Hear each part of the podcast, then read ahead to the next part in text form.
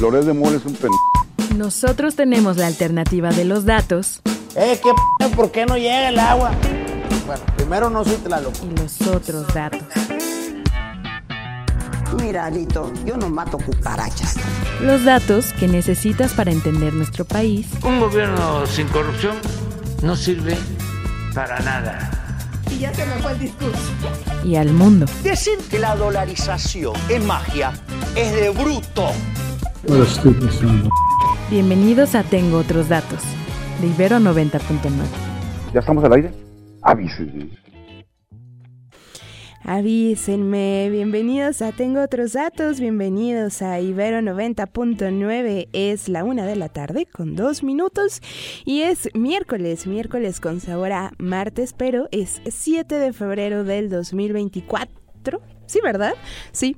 De pronto pensé que estábamos en el 2022. En caso de que esta sea la primera vez que sintonizan esta frecuencia modulada a esta hora, les cuento que yo soy Rox Aguilar y que les voy a estar acompañando los siguientes 60 minutos para platicar como cada miércoles de temas que tienen que ver con la Ciudad de México y es que si ustedes son pamboleros o si no, no importa, se habrán dado cuenta que el, domingo se anunciaron lo en dónde iba a ser el partido inaugural y algunos otros partidos porque recuerden que el siguiente mundial lo albergamos nosotros junto con Estados Unidos y Canadá.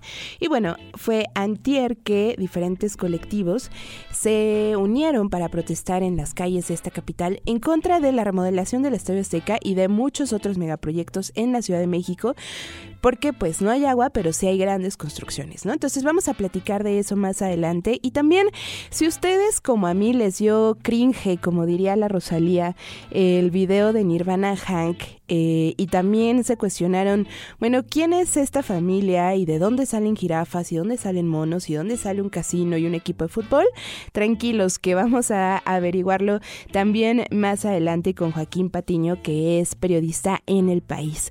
Por supuesto, ellas en las urnas como cada miércoles y las recomendaciones de Mau Nava. Les recuerdo las vías de contacto arroba ibero 909 FM, el hashtag tengo otros datos, el teléfono de esta cabina. La cabina más fría de la Ciudad de México es el 55 529 25 99. Ese mismo número nos pueden mandar un WhatsApp, un memazo, un sticker que acá Gabriel, Tania y yo vamos a leerles. Ustedes y yo ya lo saben en el arroba Rox Aguilar-bajo en todas las redes sociales y se anda un poco mormadilla por ahí, nos está jugando chueco el clima, así es que paciencia por si se escucha por ahí un Lolita Yalazo. Y hoy les tengo noticias, les tengo una muy buena noticia y es que si Gabriel me ayuda a abrir el micro 1, resulta que lo prometido es deuda y Tania Villacampa está en los micrófonos del Tengo Otros Datos. Tania ha escrito, así es que reclámenle si encontraron algún error, ha escrito todas las notas del teaser en este semestre y oficialmente se integra a este equipo en los micrófonos. Tania, bienvenida. Hola, mucho gusto a todos. Espero que, que les guste mi aportación al Tengo Otros Datos. Seguramente sí, Tania. ¿Y qué les parece entonces? Que vamos a ver qué está pasando en el país. Hoy, hoy, hoy. La Fiscalía General de la República no pudo traer a los testigos protegidos que eran parte clave del nuevo juicio hacia los militares detenidos por el caso Ayotzinapa. Las imposibilidades para contactarlos fue porque uno de ellos estaba enfermo y el otro no pudo ser localizado en el domicilio que proporcionó. Recordemos que después de la liberación que ordenó la jueza Ivette Duarte, se descubrieron nuevas pruebas que llevaron a otro juicio, donde se presentaron órdenes de aprehensión por el delito de delincuencia organizada.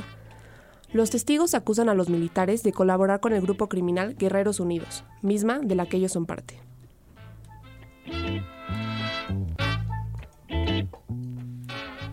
Debido a lo anterior, el presidente López Obrador acusó en la mañana la intervención ilegítima de la OEA mediante la CIDH, exigiendo volver a investigar la actuación del Centro Pro Derechos Humanos.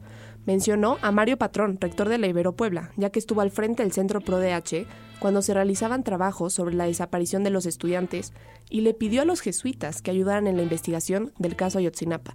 Por ello, los últimos replicaron en su cuenta de Twitter, ahora ex, que la información era falsa y se remitieron a las pruebas en diferentes documentos.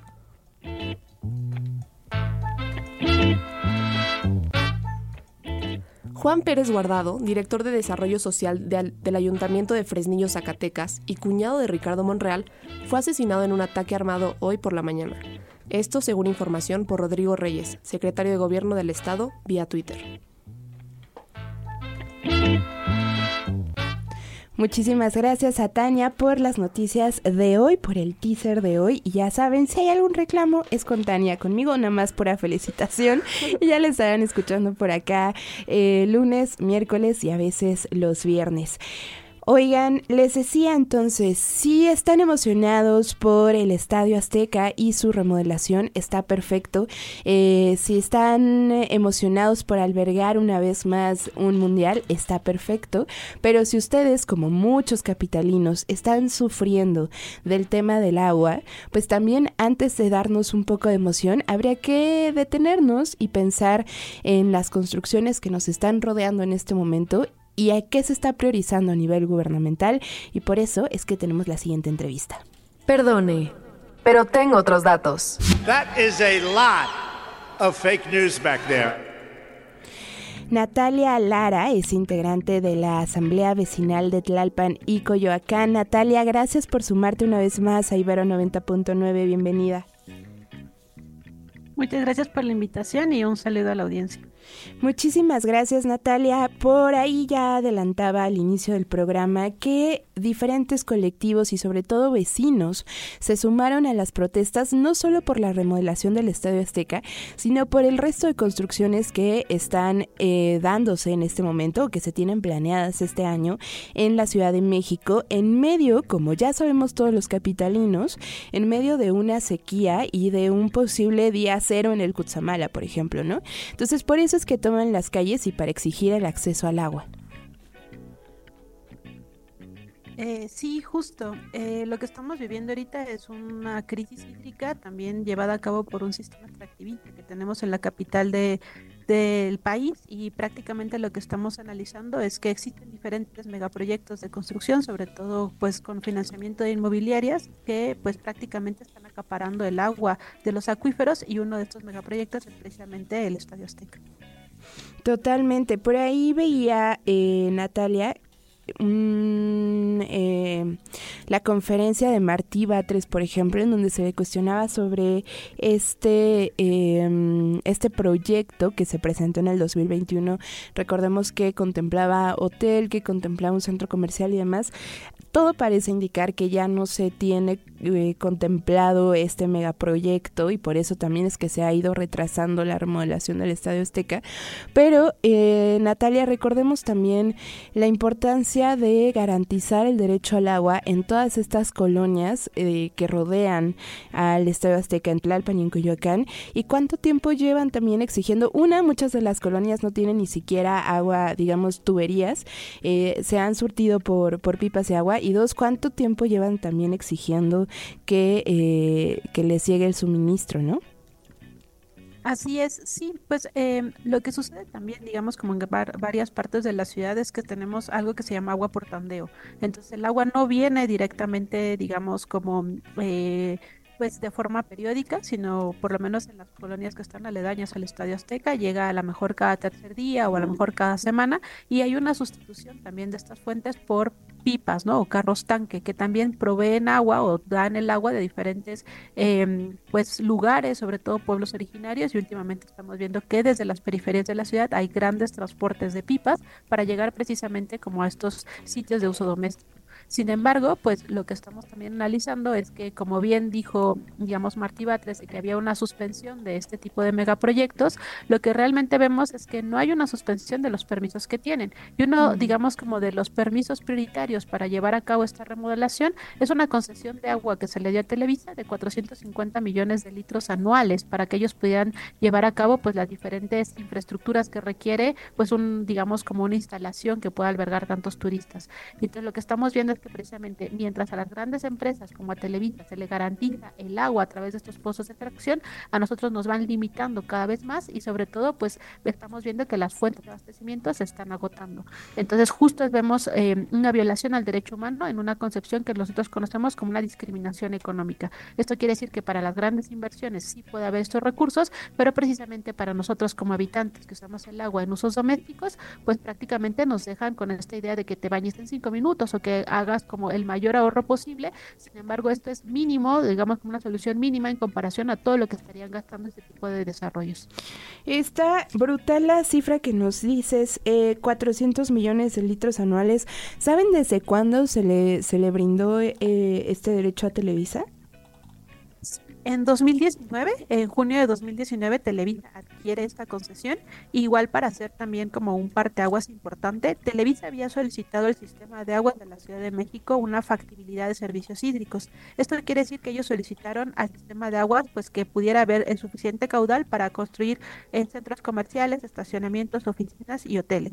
El sistema de aguas de la Ciudad de México le niega a Televisa este permiso precisamente con esta idea de que no hay suficiente agua o con esta, digamos, condición de que no hay agua en la Ciudad de México. Sin embargo, la estrategia de Televisa fue irse al, sistema federal, a la Conagua, pedir precisamente un pozo exclusivo de extracción para que entonces ya pueda ir precisamente con el sistema de aguas, es decir, ya tengo el caudal necesario, déjame construir. Por eso nosotros decimos que aunque Martí Batres diga que no hay o hay una suspensión del proyecto, el gobierno de la ciudad eh, digamos, la Conagua, el sistema de aguas, la CEDUBI, les dieron ya el permiso a Televisa para poder construir por lo menos un millón de metros cuadrados. Y eso es lo que realmente nos preocupa, porque Televisa está, digamos, como suspendido, pero el gobierno tiene la aprobación para generar un centro comercial, un hotel, un estacionamiento y, y edificios de oficina. Entonces, el complejo administrativamente dentro de la función del gobierno sigue en pie, sin embargo, Televisa no ha presentado el proyecto, pues digamos, de remodelación.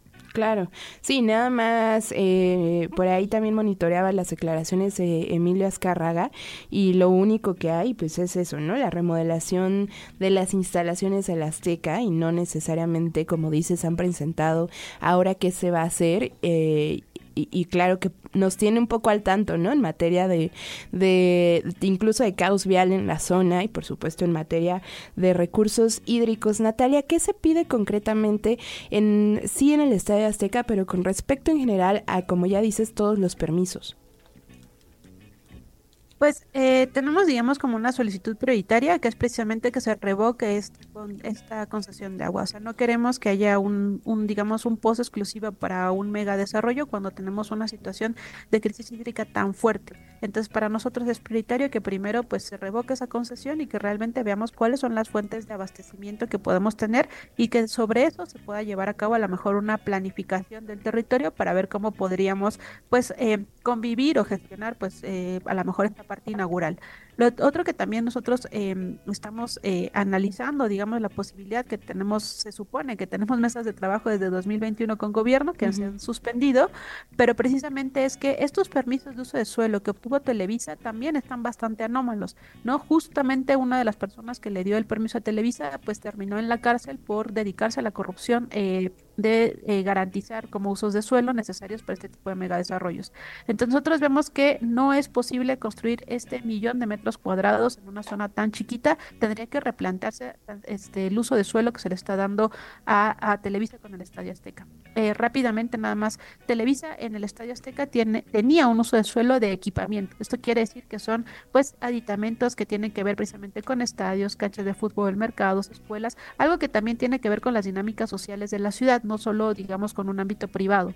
Ahora el uso de suelo que se le aprobó es precisamente de centro comercial. Entonces pasamos a tener una idea de que ya no es un estadio, sino es un centro comercial, por lo menos en la burocracia administrativa de garantizar permisos de construcción. Entonces, para nosotros, igualmente ese permiso debería revocarse y priorizar el equipamiento. A lo mejor no sé que no se construyan estos grandes desarrollos, pero sí se podrían construir canchas de fútbol o a lo mejor áreas verdes y eso a lo mejor generaría un impacto diferente. Pero por ahora lo que se tiene son usos de suelo comercial, que es la misma estrategia de herramientas urbanas que han sucedido en otros lugares de la ciudad. Por ejemplo, en el pueblo de Joco, al lado de la Cineteca, se construyó esta gran torre inmobiliaria mítica. Es justo los usos de suelo que tiene ahorita permitidos Televisa para generar este tipo de desarrollos. Entonces, sí vemos con bastante temor que pues tenemos las mismas herramientas urbanas, legales que se han eh, priorizado en administraciones pasadas y que Televisa tiene pues en la cancha precisamente pues la construcción de grandes desarrollos pues a, favor de, de generar pues digamos como esta visión de rama económica, pero pues a costa de los pobladores originarios y de hipotecar el agua en la Ciudad de México. De acuerdo, Natalia.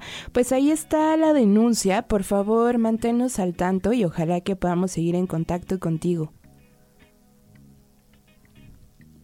Sí, claro que sí, con gusto. Y este, pues aquí un poco el comercial en, en la página de Facebook de Asamblea Vecinal Tlalpan Coyoacán contra las megaconstrucciones. Estamos constantemente subiendo información precisamente para dar a conocer cómo se está llevando a cabo pues todas estas remodelaciones en torno al Mundial de Fútbol. Totalmente, porque nos incumbe a todos, no nada más en la Ciudad de México. Natalia, muchas gracias. Gracias a ti y pues un gusto estar por acá. Muchas gracias. Natalia Lara es integrante de la Asamblea Vecinal de Tlalpan y Coyoacán. Sobre, les decía, sí está emocionante, sí está padre, sí lo esperamos con muchas ansias, pero también ahora sí que hay que priorizar y pues hay emergencias en, en la Ciudad de México, en este país, y creo que el tema del agua, ustedes que como yo habitamos esta caótica capital, es prioridad, no me dejarán mentir. En fin, tenemos un invitadazo, está esperando el más puntual, yo ya lo admiro mucho, pero, pero, pero, para darle un poco más de emoción al asunto y antes de hablar de quién es Jorge Hank y por qué su hija muestra jirafas en las redes sociales, vámonos con Chicano Batman. Esto se llama Fly, es del o va a pertenecer al álbum que van a lanzar en marzo, que será su quinto álbum y ojalá les guste. Regresamos a Tengo otros datos. Perdone, pero tengo otros datos. That is a lot of fake news back there. Una nota del diario Milenio reveló que el político del PRI envía especies jóvenes de su animalario personal al zoológico de León, de donde le regresan especies viejas. Estas últimas son sacrificadas para preparar un curioso elixir, un tequila que contiene, según él, el miembro de un león, un tigre y un perro. Tiene cuerno de venado, y el de oso, ocho víboras de cascabel y alacranes.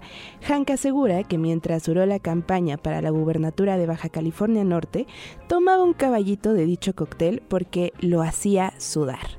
Esto que acabo de leer es parte de la exposición de María Elvia de Hank Series de Yvonne Venegas, que la pueden consultar en su página de Yvonne Venegas, fotógrafa, gran artista y que además realizó un trabajo de cuatro años con la familia Hank. Y me parecía una buena cita para entonces empezar a hablar de este personaje porque les decía el tema de, eh, el tráfico de animales pues no es novedad en esta familia.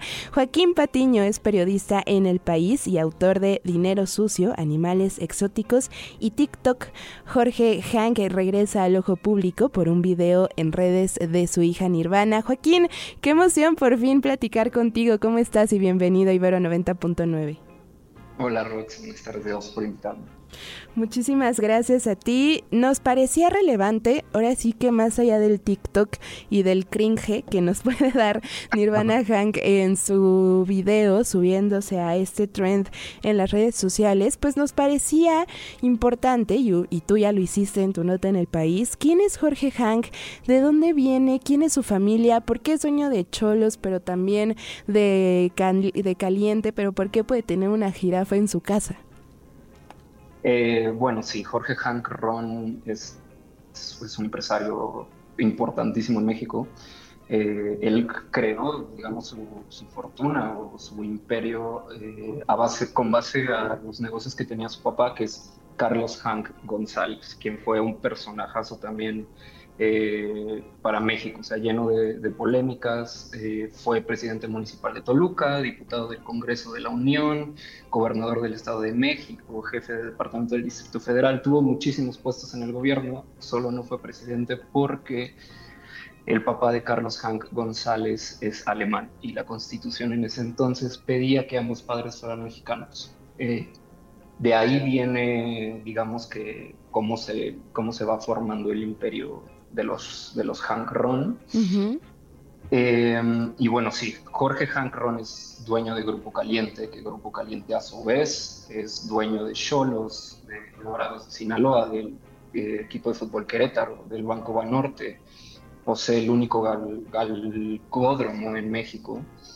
Y bueno, así, así fue como empezó a hacer su, su fortuna este, este señor. Es decir, que los 23 hijos no se tendrían que preocupar, ¿no? Por la herencia, porque hay de dónde.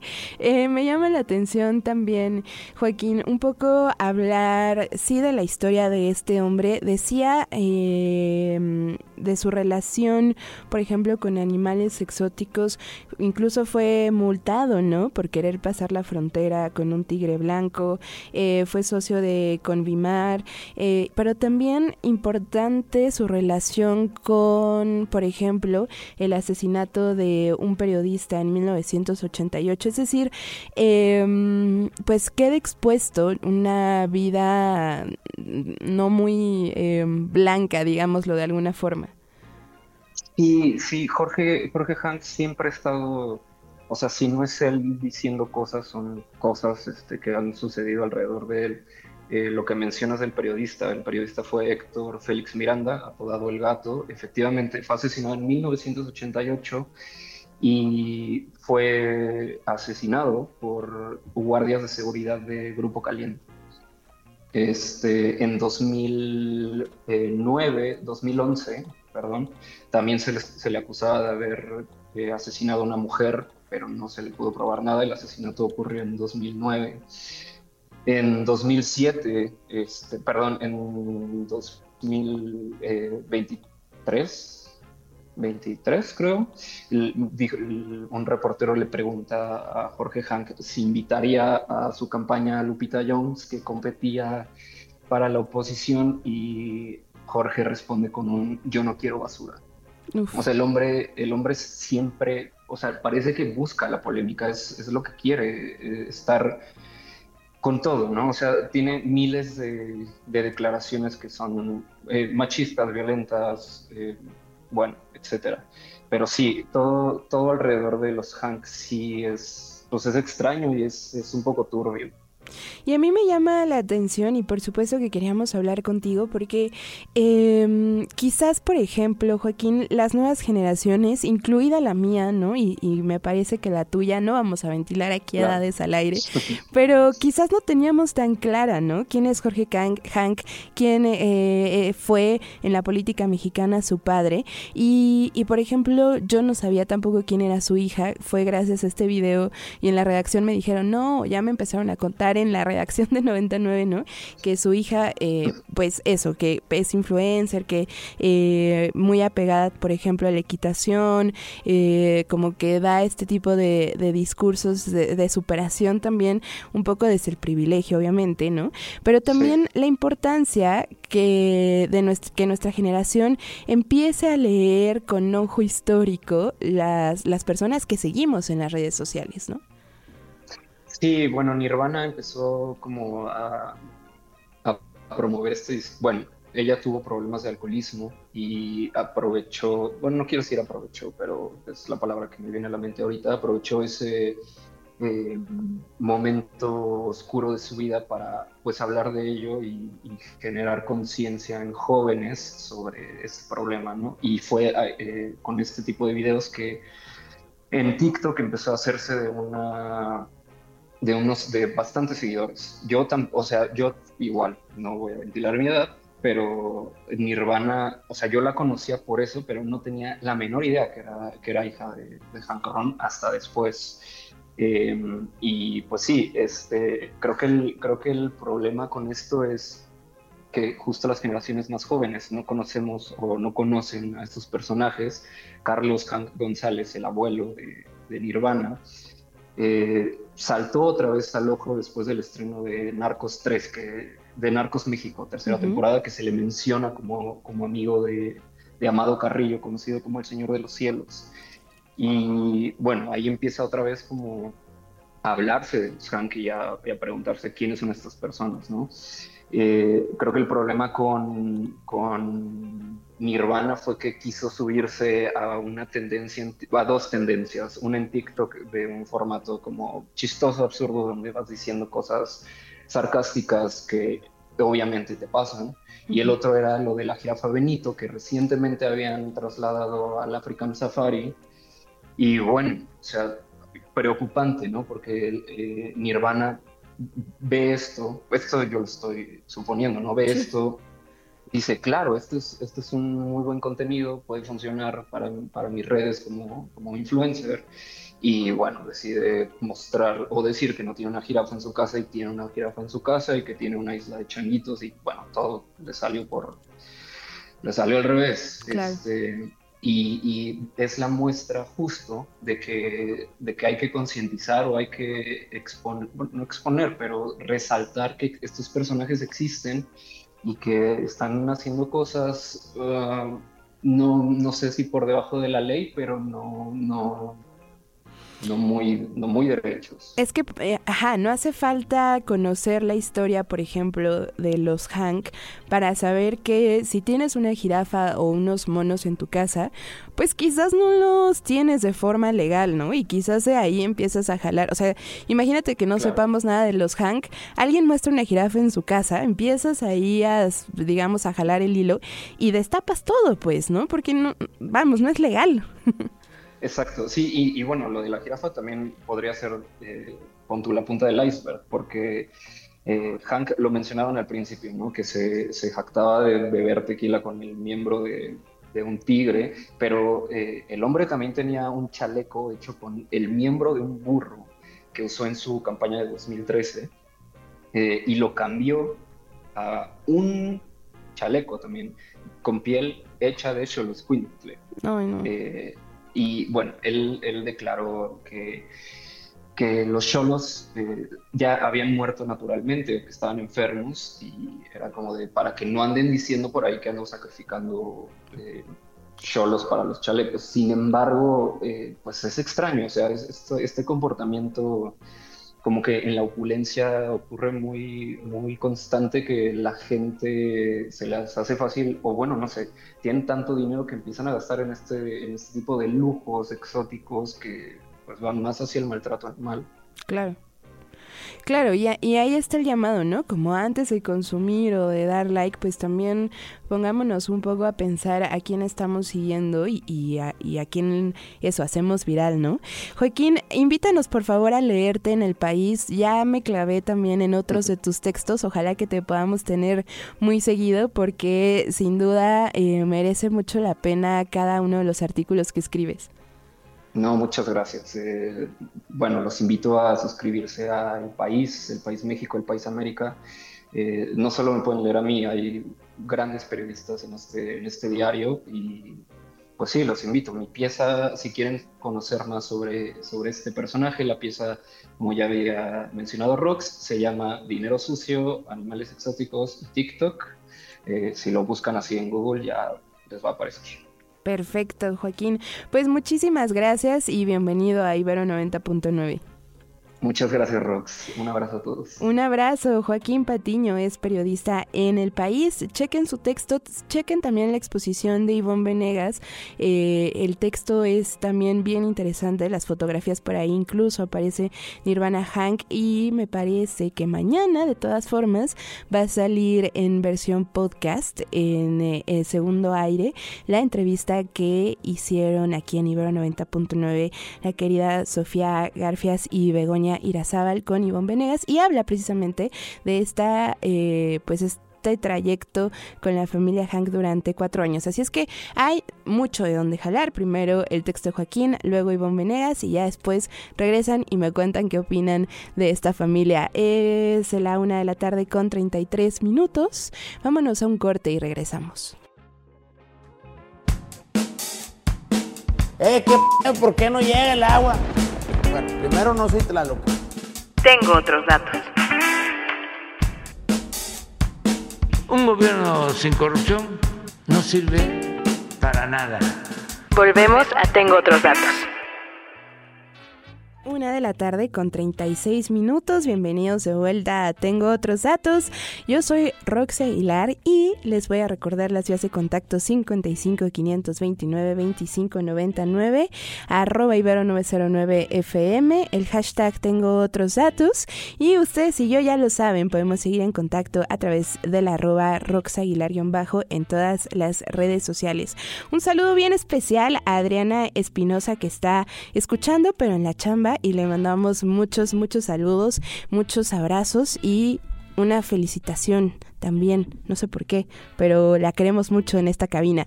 Em, y también el Inge José María, que está en el trabajo, el Inge Rafa, que está... ¿Puros Inges aquí? ¿Tu mamá es Inge también? ¿No? No. La señora Adriana no es Inge, pero puros Inges. El Inge Chema, el Inge Rafa, que está en el Ajusco. Y si ustedes como el Inge Rafa están en el Ajusco, déjenme decirles, estoy investigando la razón, pero hay un bloqueo bastante importante en la carretera Picacho Ajusco y voy a leer la nota de la lista. Un grupo de personas llevan a cabo un bloqueo en la carretera Picacho Ajusco la tarde de hoy, miércoles 7 de febrero, de acuerdo con el Centro de Orientación Vial de la Secretaría de Seguridad Ciudadana de la Ciudad de México. La protesta se localiza a la altura de Pico Turquino, en la alcaldía Tlalpan. No sé la razón, pero se ve bastante importante, así es que si ustedes van de bajada, de entiendo de la Jusco, eh, tomen sus precauciones porque se ve complicado y ahorita en unos minutitos les cuento el chisme completo. En fin, ya tenemos la sección de hoy, así es que vamos con ellas en las urnas. Ellas en las urnas. Le mandamos un abrazo a Liz que no se pudo conectar hoy, pero tenemos invitada de lujo. Está Adriana Favela, ex consejera del INE y también integrante de ellas en las urnas. Adriana, bienvenida a Ibero 90.9, a Tengo otros datos y a su sección. Hola, espero que se encuentren muy bien. Gracias por la oportunidad de estar aquí.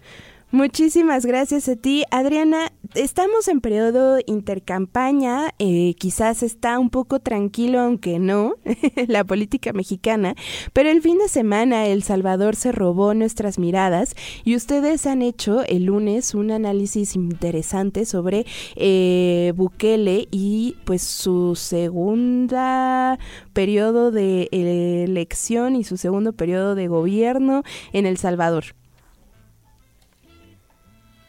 Así es, este domingo que acaba de pasar, precisamente fueron las elecciones para la presidencia de la, República en El Salvador y efectivamente este Bukele pues resultó otra vez electo para ocupar ese cargo tan importante en ese en ese país. Y obviamente lo que comentábamos nosotros también en ellas en las urnas es que pues esta reelección pues tiene como muchos este pues muchos cuestionamientos desde el punto de vista jurídico aunque en el propio país pues fue validada por el Tribunal Superior este electoral y como él se separó del cargo en algunos meses, por eso no lo tomó como una reelección, pero aquí en México sí hubiera sido una reelección consecutiva, ¿no? Y bueno, ya esta persona pues ganó por un margen muy importante de votos y este que eso lo legitima desde luego, aunque luego su actuar pues puede ser también bastante cuestionable de cómo combate la seguridad, si es un, personaje que se vuelve un presidente populista o no, entre otras circunstancias, ¿no? Es interesante el papel de Bukele, como dices, hubo ahí truquillo, ¿no? Porque entiendo, y Adriana, seguramente tú entenderás mucho más que yo, que solo estudié comunicación, pero entiendo entonces hubo por ahí una reforma, ¿no? En el 2021 que entonces hizo que pudiera ser posible que el presidente en turno, justo como dice, se bajara unos meses del, del cargo y se pudiera eh, reelegir. Pero también, como dices, em, el tema de la seguridad que ha provocado que muchos salvadoreños volteen a ver con buenos ojos, ahora sí que casi que sobrepasando, por ejemplo, el estado de excepción y demás, em, pero con buenos ojos, ¿no? El tema de seguridad. Sí, es que fíjate que el tema de seguridad es un, ah, es un tema bastante complicado, ¿no? Porque obviamente la seguridad es una cuestión con la que batallamos todos los países del mundo, México pues no se diga. Y en el caso de El Salvador, pues sí, están en un estado de excepción, lo que faculta al presidente de la República o a estén en el poder, pues para tomar medidas que sean inclusive pues bastante drásticas, ¿no?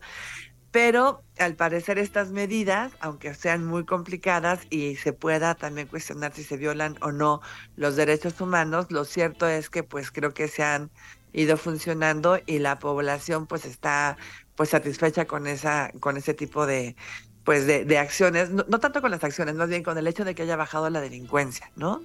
Y que sí se esté actuando en contra de las personas. Y, y, te digo, pues es un tema bastante complicado porque aquí en México es lo mismo, ¿no? O sea, hay que recordar que antes teníamos una política donde sí se combatía de manera frontal al narcotráfico, a los delincuentes, y al parecer eso también provocó una guerra muchísimo más cruenta, ¿no? Que inclusive toca a la sociedad civil sin que tengamos ningún tipo de, de, de vínculo con, las, con los cárteles o la delincuencia organizada pero ahora esta política de abrazos no balazos pues tampoco parece que sea muy buena, ¿no? Entonces. Es un problema muy grande de verdad la, la, cuestión de la seguridad. Y es interesante entonces que empecemos a ver con ojos feministas, ¿no? Este tipo también de figuras políticas, no nada más como dices en el país, pero también en todo el continente, en todo el mundo, porque son figuras autoritarias, son figuras que quizás no están tan apegadas a, a los derechos humanos y que eh, hay que vigilar eh, con este tipo de enfoque siempre, ¿no?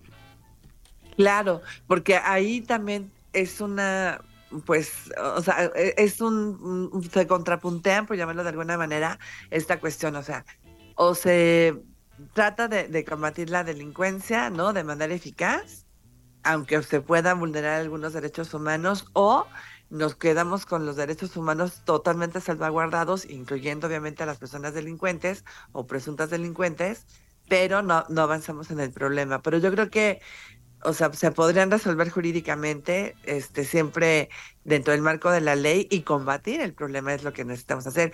Y en el caso de las mujeres, pues también hay que cuidar de que estos estados de excepción o políticas que se están implementando, pues no violenten los derechos de las mujeres, porque nosotras siempre somos las más vulnera las más vulnerables claro. y vulneradas, simplemente por el hecho de ser mujer, ¿no? Por ejemplo, la gente luego dice, es que a los hombres también nos matan, ¿no? Pues sí, los matan por ciertas circunstancias que a lo mejor están involucrados en alguna actividad este, fuera de la ley o por algún accidente o alguna circunstancia así, pero a las mujeres nos matan simplemente por el hecho de ser mujeres o niñas o jóvenes, ¿no? Totalmente. Sin tener que hacer ninguna otra actividad o conducta. Entonces, nuestra, nuestro género ya es un riesgo en sí. Y desde casa, y desde casa, Adriana, otro tema que tocaron también en ellas en las urnas, y por ejemplo, una vez hablé con mi papá de esto y creo que me dijo que no se acuerda, pero yo tengo muy clara, por ejemplo, en eh, cuando Patricia Mercado fue candidata a la presidencia, después de las elecciones le pregunté a mi papá, ¿y por quién votaste? Y él me dijo, Patricia Mercado, y yo por ya estoy ventilando aquí su voto. Una disculpa papá. Esto no, no está bien. Y, me, y Oye, yo el voto es secreto es libre y yo ya lo vulneré si, ya si la persona lo quiere hacer público está bien. No ya se lo hice público. ya que me denuncie mi papá. Esto yo le pregunté uh -huh. y por qué estaba muy chica no y por qué votaste por. Patricia Mercado y su respuesta fue clara es mujer. Y se me quedó grabadísimo por el resto de mi existencia. Y ahora Patricia Mercado resulta que eh, pues está en las andadas otra vez en la política, rechazó tajantemente, ¿no? Que la postulara incluso muchos, sí. muchas ciudadanas y ciudadanos como precandidata de Movimiento Ciudadano, pero bueno, regresa a, a los curules, todo parece indicar, ¿no? Pues bueno, ella ya, ya regresó, lo, tú, tú, lo dices muy bien, ya regresó desde el 2018 porque ella está ocupando un cargo en el Senado desde uh -huh. esa fecha.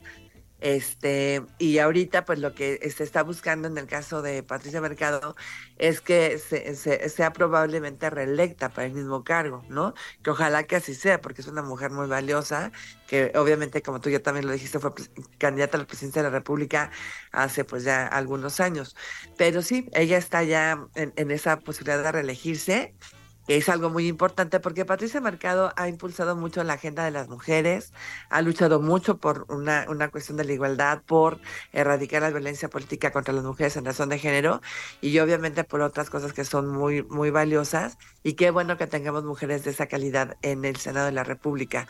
Ojalá que también se le suman otras mujeres valiosas como Amalia García, que también a lo mejor puede ir por Movimiento Ciudadano, que Marta Tagle de Movimiento Ciudadano vuelva otra vez a la Cámara de Diputadas y de Diputados del Congreso de la Unión, entre otras mujeres que te digo que son muy valiosas, porque aquí también, fíjate, te, aprovecho para decirte algo. Tenemos que sentirnos muy orgullosas de tener la paridad entre los géneros en la Cámara de Diputados y de Senadores, ¿no?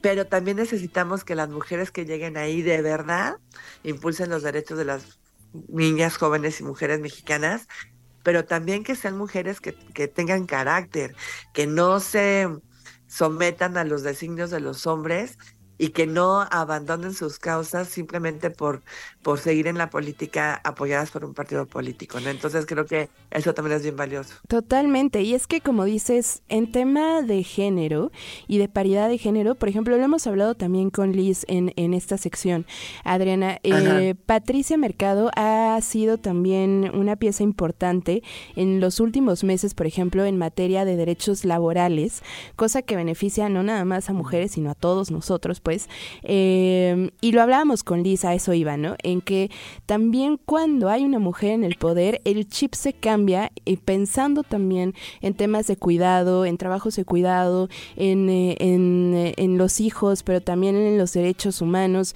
Y eso influye pues en todos nosotras y nosotros y nosotres.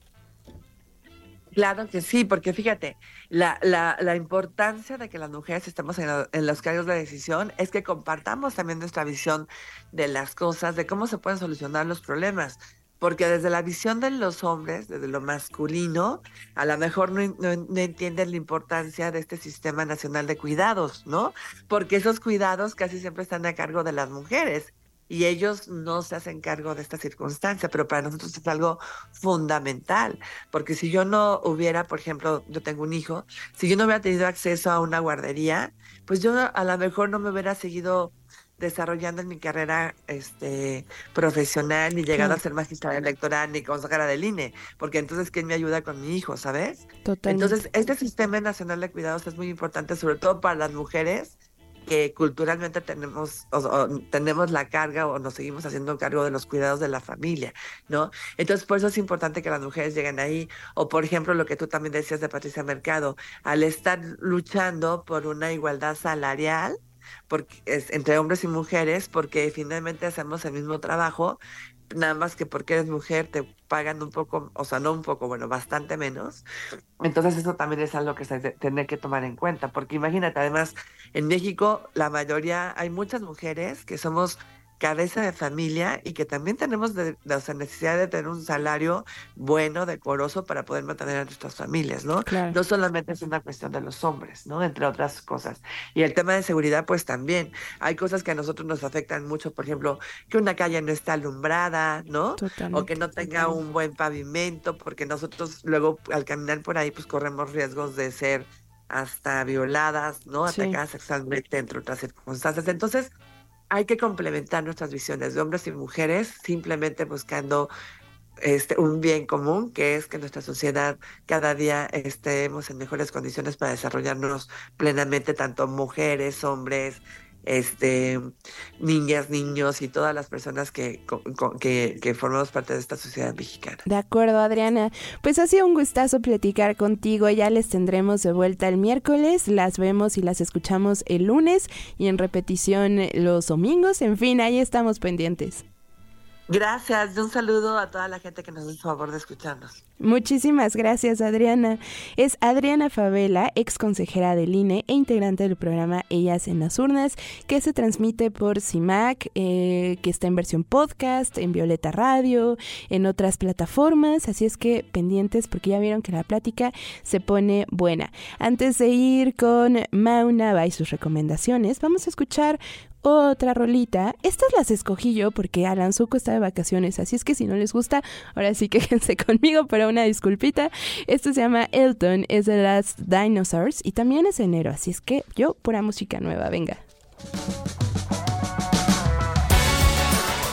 Según yo no hago tan mala chamba, Elton The Last Dinosaurs, que también se estrenó en enero de este año, viene llegando de los hornos de las productoras musicales. Ahora sí, vamos a relajarnos porque ya casi es fin de semana, semana cortita para los afortunados y ya está Maunaba, venga. En corto por la Ciudad de México. Las recomendaciones de Maunaba. Maunaba, prometiste sorpresas este miércoles, ¿cómo estás? Muy, muy, muy, muy feliz de escucharnos, mi querida Roxy, con muchas sorpresas. Ya sé, todo el mundo anda loco con la Semana del Arte, pero yo te tengo el encuentro de Asia en la Ciudad de México. ¿Qué te parece? Además del Festival de Año Nuevo Chino, que por supuesto pueden disfrutar en el barrio chino o en el barrio de Braducto, váyanse, pero al Festival Cultural en el Senado. Este sábado van a poder disfrutar desde la ceremonia del té hasta una clase de petardos en la brisa primaveral, o sea, pues a China. La verdad es que cada fin de semana, desde la semana pasada, se ha puesto increíblemente divertido. Hay danza del dragón, hay muestras de gastronomía, pueden llegarse incluso una pintura y por supuesto de ahí se van a la cineteca. Ya saben que la entrada es libre, pero si son amantes de la cultura japonesa, disfruten también este fin de semana, el domingo, el Banzai Fest 2024. Va a haber clases de Jujutsu, comida y lo más interesante que les encanta, yo lo sé, la cultura kawaii. Pueden comprarse desde su kimono hasta unas diosas deliciosas. ¿Qué va a haber? Taller de kenshu, elaboración de piñatas, taller de origami y hasta taller de kabuki por si les quedaba la duda de que vale muchísimo la pena. Se llevará a cabo este fin de semana de 11 a 7 en la Cerrado Otávalo 15 en Lindavista y la entrada es gratis. También te tengo mucho teatro. Por ahí no te he dado recomendaciones interesantes. Yo vi, y esto te lo recomiendo personalmente, Roxy, a todos los que nos escuchan entre otros datos, MMS, amor, deseo, apego y la gente que no entiende la diferencia. ¿Qué van a ver en esa obra de teatro? Exacto, esa risita nerviosa. Nos va a incomodar, nos va a incomodar. ¿Por qué? Porque vamos a entender muchísimo de las relaciones humanas, pero adivinen que no en una pareja, en una trieja. Así que después de dos años de estar juntos, esta trieja se va a enfrentar a varias cosillas. ¿Cuándo se presenta? Mañana a las ocho y media, ya saben, en el Teatro Milán, en el Foro Lucerna. Y para los que quieren regalar algo en San Valentín y no tengan mucho presupuesto, ya llegó el Festival de Flores de Orquídeas a Reforma. ¿Qué van a encontrar? Además de arreglos florales que nos encanta cada año, ya sabes, se adelanta la temporada y que ya platicamos acá de por qué florean las, eh, tan rápido, ahora vamos a encontrar un festival que justo nos va a concentrar sobre las flores, pero van a encontrar muchas orquídeas y diversas flores provenientes de alcaldías como Milpalta, Coajimalpa y Xochimilco. Está desde hoy y hasta el 18 de febrero en Reforma, entre la Diana y el Ángel, de 10 a 9 y por supuesto la entrada es libre. Yo les recomiendo que aprovechen muchísimo para llevarse su arreglito floral y pasarla bien. Y ya que andan por Chapultepec, ¿qué te parece? Un recorrido en el Paseo de la Emperatriz, totalmente gratis, o mejor aún, avistamiento de Ávil y por supuesto un paseo por el Jardín Botánico. ¿Cuándo sucede? Todo este sábado y domingo, de 1 a 2 y a 8 de la noche. Y por supuesto, la entrada es libre. Pura entrada libre, a mí me encanta, Mau. Ya vamos a dejar las recomendaciones gastronómicas para la próxima semana, pero dinos eh, cómo te podemos encontrar y sobre todo para aquellos fans del Super Bowl ahí que les des recomendaciones personalizadas. Exacto, estamos conectados. Me pueden encontrar en Esma Unaba y en Mauriñao para decirles en dónde ir a comer boneles y un restaurante que está muy de moda con tacos de pescado. Buenísimo. Y nos escuchamos. Ah, no, no, no nos escuchamos la próxima semana porque hay especial de cariñito, Mau, pero te tenemos dentro de 15 días. Así es, disfruten la ciudad y ya saben, tengo otros datos en el mejor programa de la barra de Iberto. Abrazo. Un abrazo bien grande a Mau Nava con sus recomendaciones y nos vamos corriendo con la última sección. Le hizo falta tantita madre.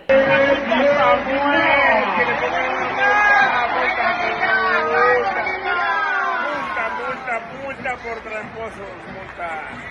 ¡Venga, Sevillón! Una multa de INE. Oye, compadre, compadre. Distrito 21. Norte Nuevo León, arriba.